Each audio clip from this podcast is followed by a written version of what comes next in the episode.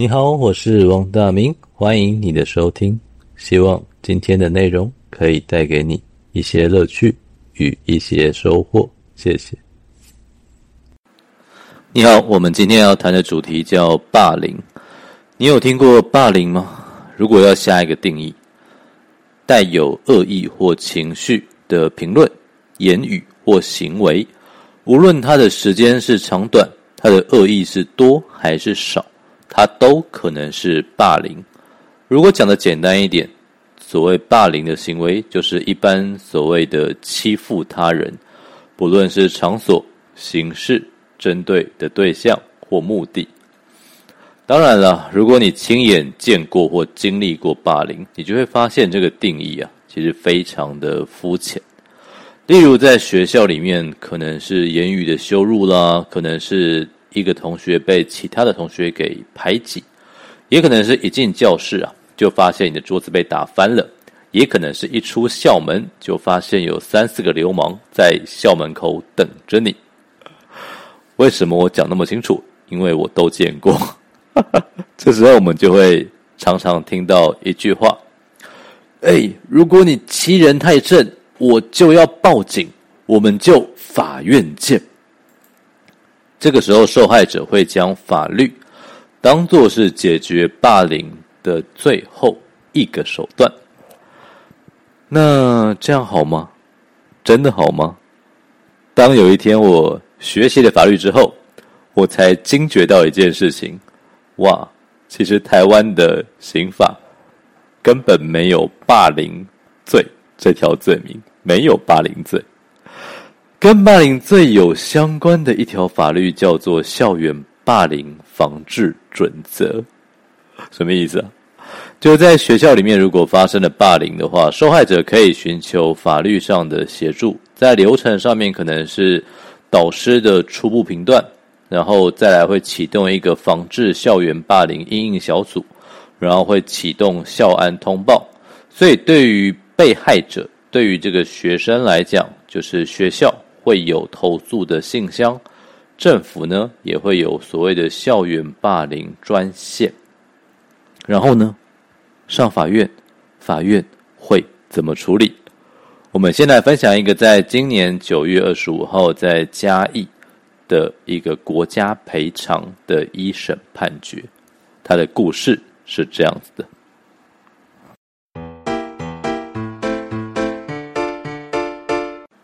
有一位刘老师，他在嘉义呢担任一个国中老师，他任教了二十多年。在一零四学年度的上学期，他担任那个国中的一年中班导师，因为他有数起可能是不当管教，那学校呢就为了要保护学生的权益，所以在学期末行政会议讨论通过。让这位刘老师下学期就不要再担任导师了，我们叫免兼导师职务。请问刘老师做了什么事情啊？按照判决书的写法，他大概有三样：一个是高压管教学生，一个是亲师沟通不良，第三个是体罚学生，造成学生身心受创。怎么说？在学生的辅导记录有这样子的文字，学生是这样讲的：“我不想上学，来学校一定会被导师骂，被骂完之后会很开心，因为这样就可以跳楼了。导师要我转班，我的心情是很难过的。在班上，导师很严格，作业很多，而且每天会骂我们，尤其是采小组制。”同组的同学没有交作业，我也要连带被受到处罚，所以我每天都有写不完的功课。好，那在家长这个部分怎么说的？家长的说法是这样：我的孩子啊，说他在班上如果不顺从，就会被老师记过；如果不按照老师的指示去做，很容易就被记警告。而且呢，老师还说他会体罚学生，会叫学生趴在教室后面的地板上写功课，还会叫他们站在桌子后面罚站一整节课。这个老师有一次啊，叫我去他们的班上跟他沟通一下。结果我到学校的时候，我亲眼看到我的小孩趴在我的脚边的地板上写功课。这是家长的说法。那在这个学校，其他的老师是怎么说的呢？其他老师是这样说的：呀在那个民国一百零四年八月那段时间吧，我在这个国中担任学务主任。那个法官呢、你看到的相片是我拍的，因为有人就跟我说，学生趴在厕所旁边的地上写作业。哎，我确定这个学生就是那位刘老师的学生，所以我拍完照片之后我就留着，我就跑去跟刘老师沟通，说这个看起来叫体罚呀。刘老师也承认了，说他有做这件事情，他也说他不会再犯。但是呢，后来刘老师又罚学生罚跪，这个是校长跟我说的呀。校长有看到，这一次我没有亲自看到刘老师罚学生跪了，但是校长有跟我说，那我就去劝劝刘老师。那刘老师他如何回应我的，我已经忘记了。那在那个罚跪的事件之后，又有家长跑来学校找我。说他的小孩被刘老师罚跪在哥哥的教室。好，这个是老师的说法。那在这些说法之后，那那一个告状的学生他就被记了大过，记过的理由是对导师做不实指控，蓄意污蔑师长。那后来还有发生一些采购教科书的争执，反正刘老师在。下学期他就被免除导师的职务了。那为什么这件事会上法院呢？因为刘老师告学校，告学校说，学校啊，居然说我是不适任的教师，学校损坏我的名誉，所以我要学校登报道歉，我要学校赔偿我台币两百万元。哇！那后来第一审法院判决出来了，说学校尤其是校长，他在做这个事情的时候，其实说白了就是检察机关有收到类似的案件，然后发了一个函来问学校，说到底刘老师在这个学校平常教学的状况如何？那校长就要回复这个函呢，所以校长就把客观的事实写在回函上面，回复给检察机关。照实回答，那法院就认为说，其实学校或校长他就是把刘老师做过的事情照实的回答了，所以这不能算是有损坏刘老师的名誉，对吧？所以在这一个国家赔偿的案件，刘老师向学校请求赔偿两百万元，要学校登报道歉，那法院是判决。刘老师败诉，当然这个只是一审判决了，所以也可能之后会有更新的判决，所以这边只是大概分享一下，像这样子的状况，我们就会把它归类在校园霸凌的案例。那在这个故事里面，你说学生有没有被霸凌？有。你说这个老师有没有被惩罚？有，他被解除了导师的职务。那你说这个老师有没有自责？这个老师有没有悔改？不好说，因为我只看到老师会上法院告学校，说他要国家赔偿，是不是这样讲？那如果说同学之间呢，在学校里面，同学之间也会有霸凌啊，对不对？那我们接下来来分享一个，在今年九月十六号，在台中。地方法院的判决，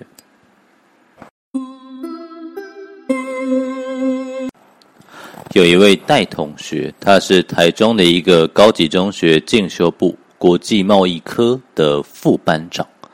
那有一位陈同学是他的同班同学，那我们就简化一些吧，我们就叫副班长戴同学跟他的陈同学，在二零一八年五月三十一号。上课的时候，陈同学他有戏弄了其他的学生，那这个副班长戴同学就出面劝导说：“陈同学，你嚣张了。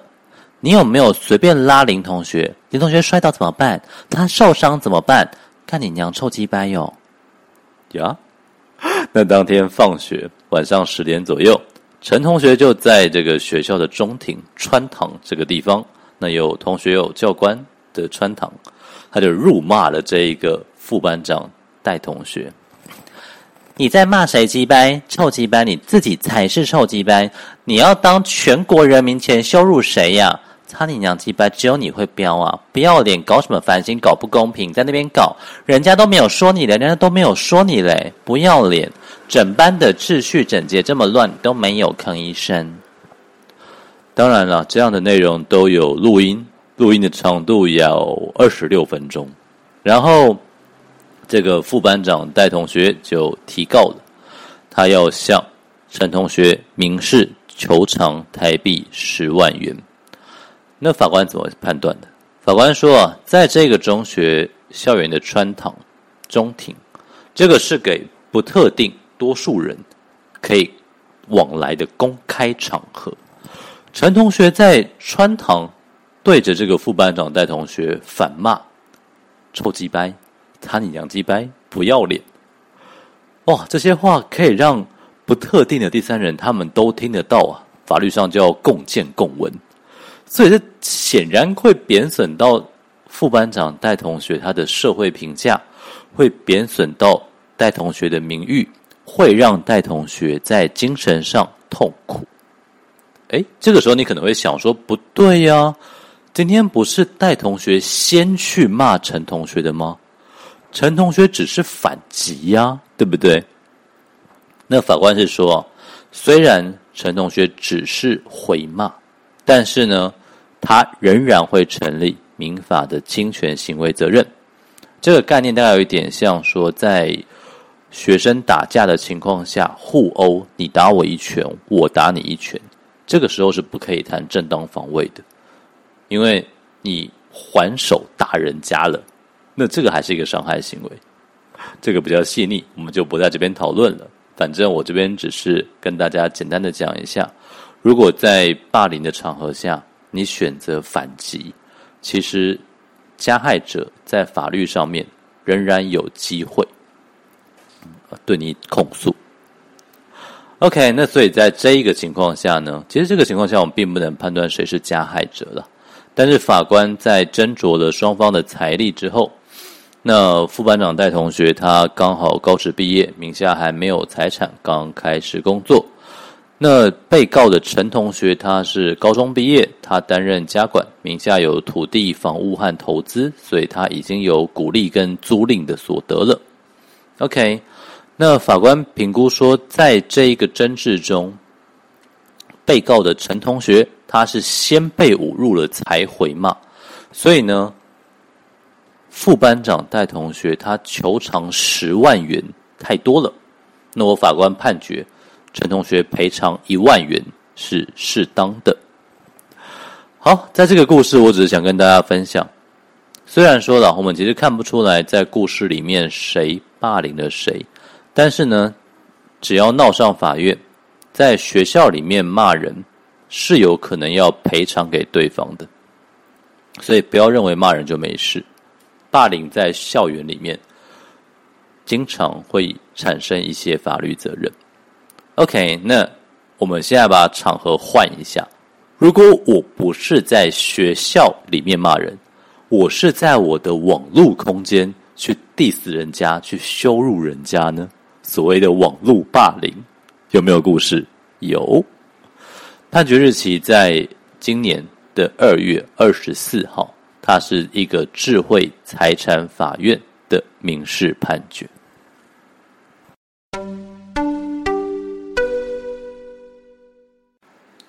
在新北市的板桥有一个建案叫梦想家，梦是做梦的梦，想是享受的享，家是家庭的家。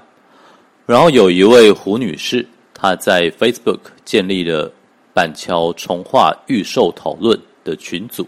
以及所谓梦想家的 FB 社团粉丝页，那他也有建一个官网，梦想家房屋推荐网。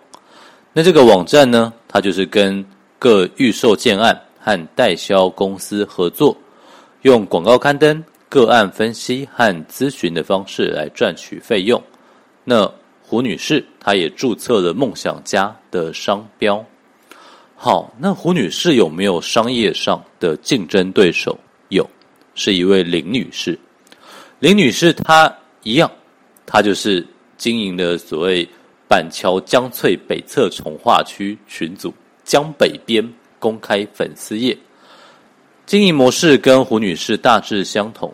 那他们显然是具有竞争关系的商业对手。然后呢，这位林女士就在自己的 FB 群组，在自己的 FB 公开的粉丝页发表了言论，大概是这样的内容。啊，楼主，你的需求不妨可以去问问梦宜家烂屋推销网试看看，说不定还可以跟那个烂脸狐来一顿早午餐约会哟。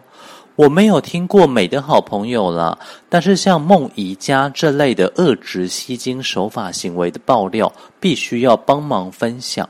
各位观众，远雄博翠要来喽，希望梦宜家今年别来乱。好，那。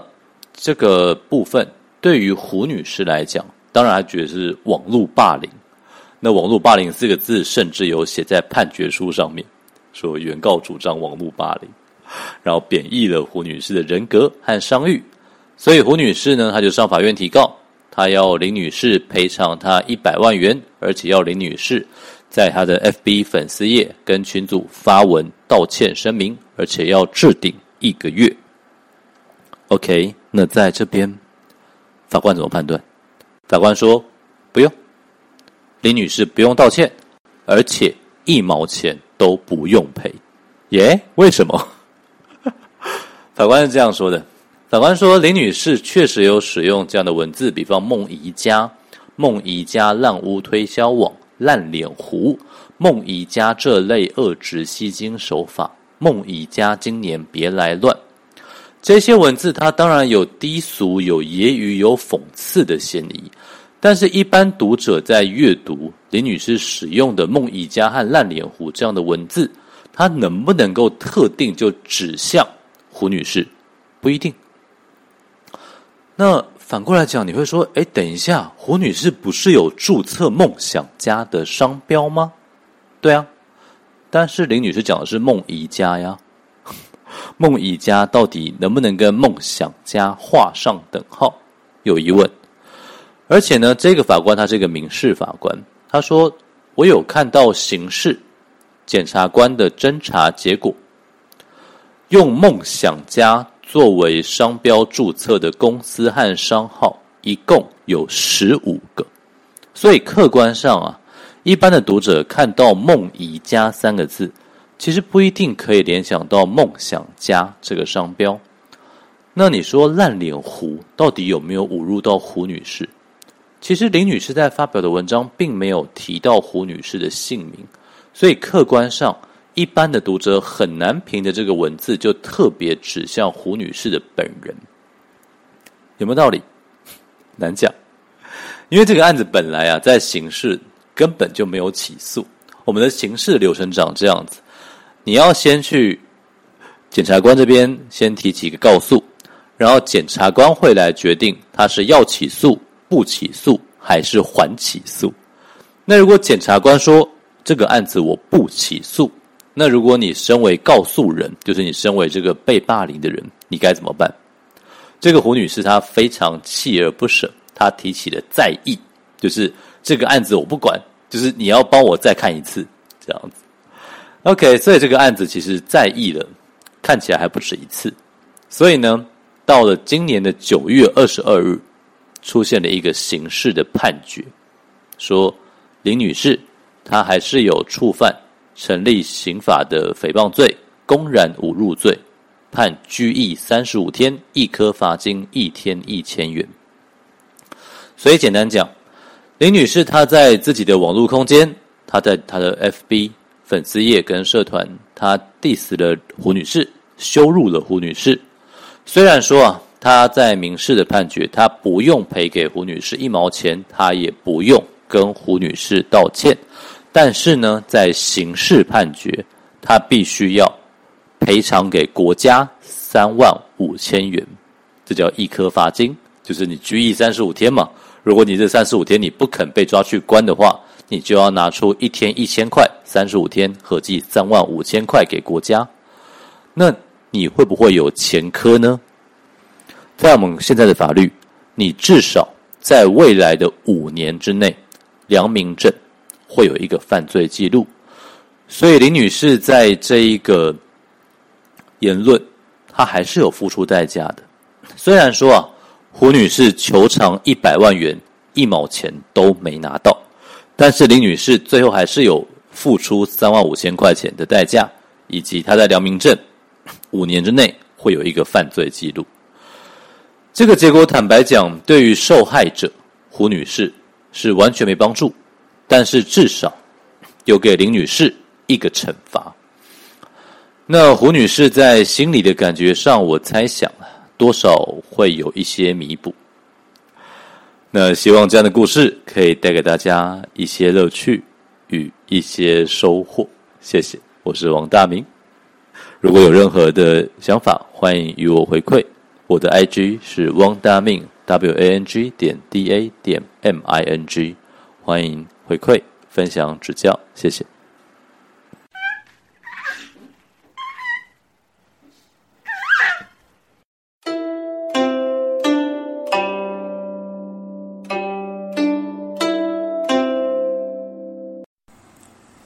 我今天这一集讲的是霸凌。其实，在今年呢的。四月十号，我就有在方格子的部落格发表一篇文章，叫做《被霸凌是犯罪，当作浮云》。如果你好奇的话，你可以用王大明跟霸凌这两个关键字去 Google，应该就可以找到这篇文章。标题叫《被霸凌是犯罪，当作浮云》。那在那篇文章里面呢，我讲了三个故事，比方在当时。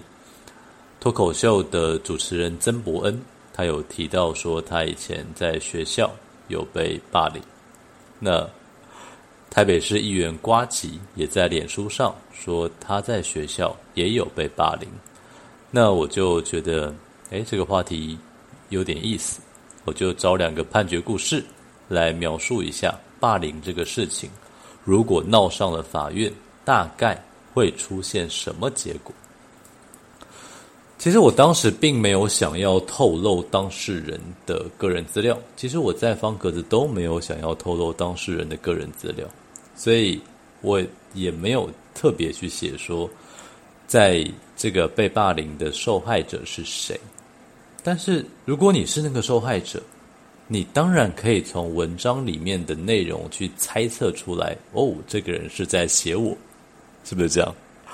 所以呢，在我们今天讲的第三个判决，那个梦想家的胡女士，她就真的就是找到了这篇文章，然后在下面留言。那很有趣，你可以想象一下，如果你是那个胡女士，你看到这个文章心里不舒服，你可能会用什么方法去跟作者讲？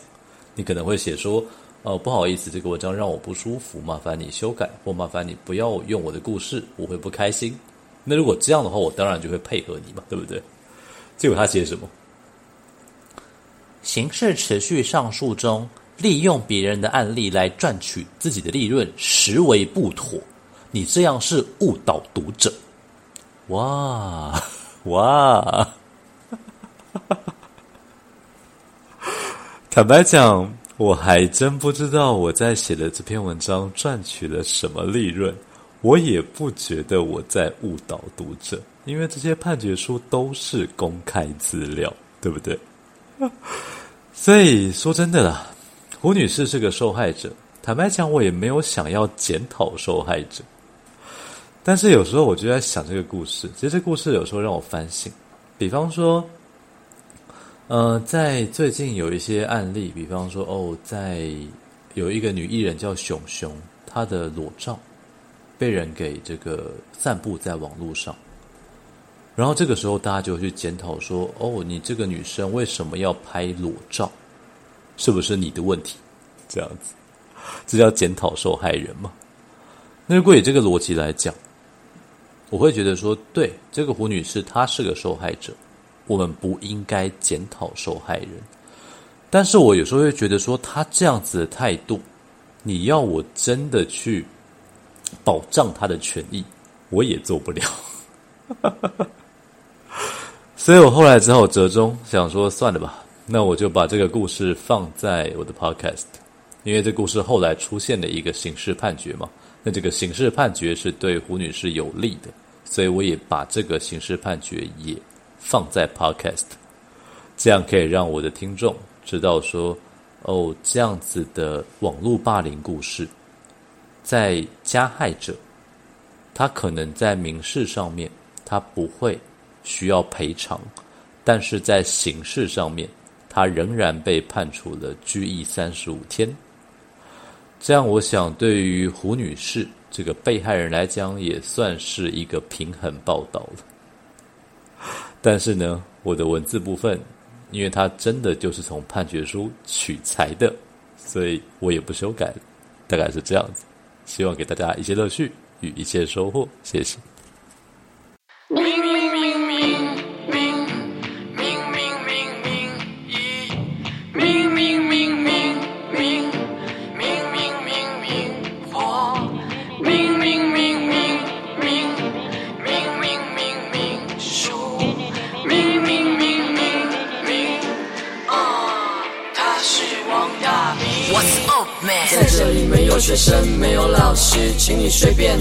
只是说故事的人，在这里练习讲人话，顺便带来含金量，分享法律知识，懂得不被压榨。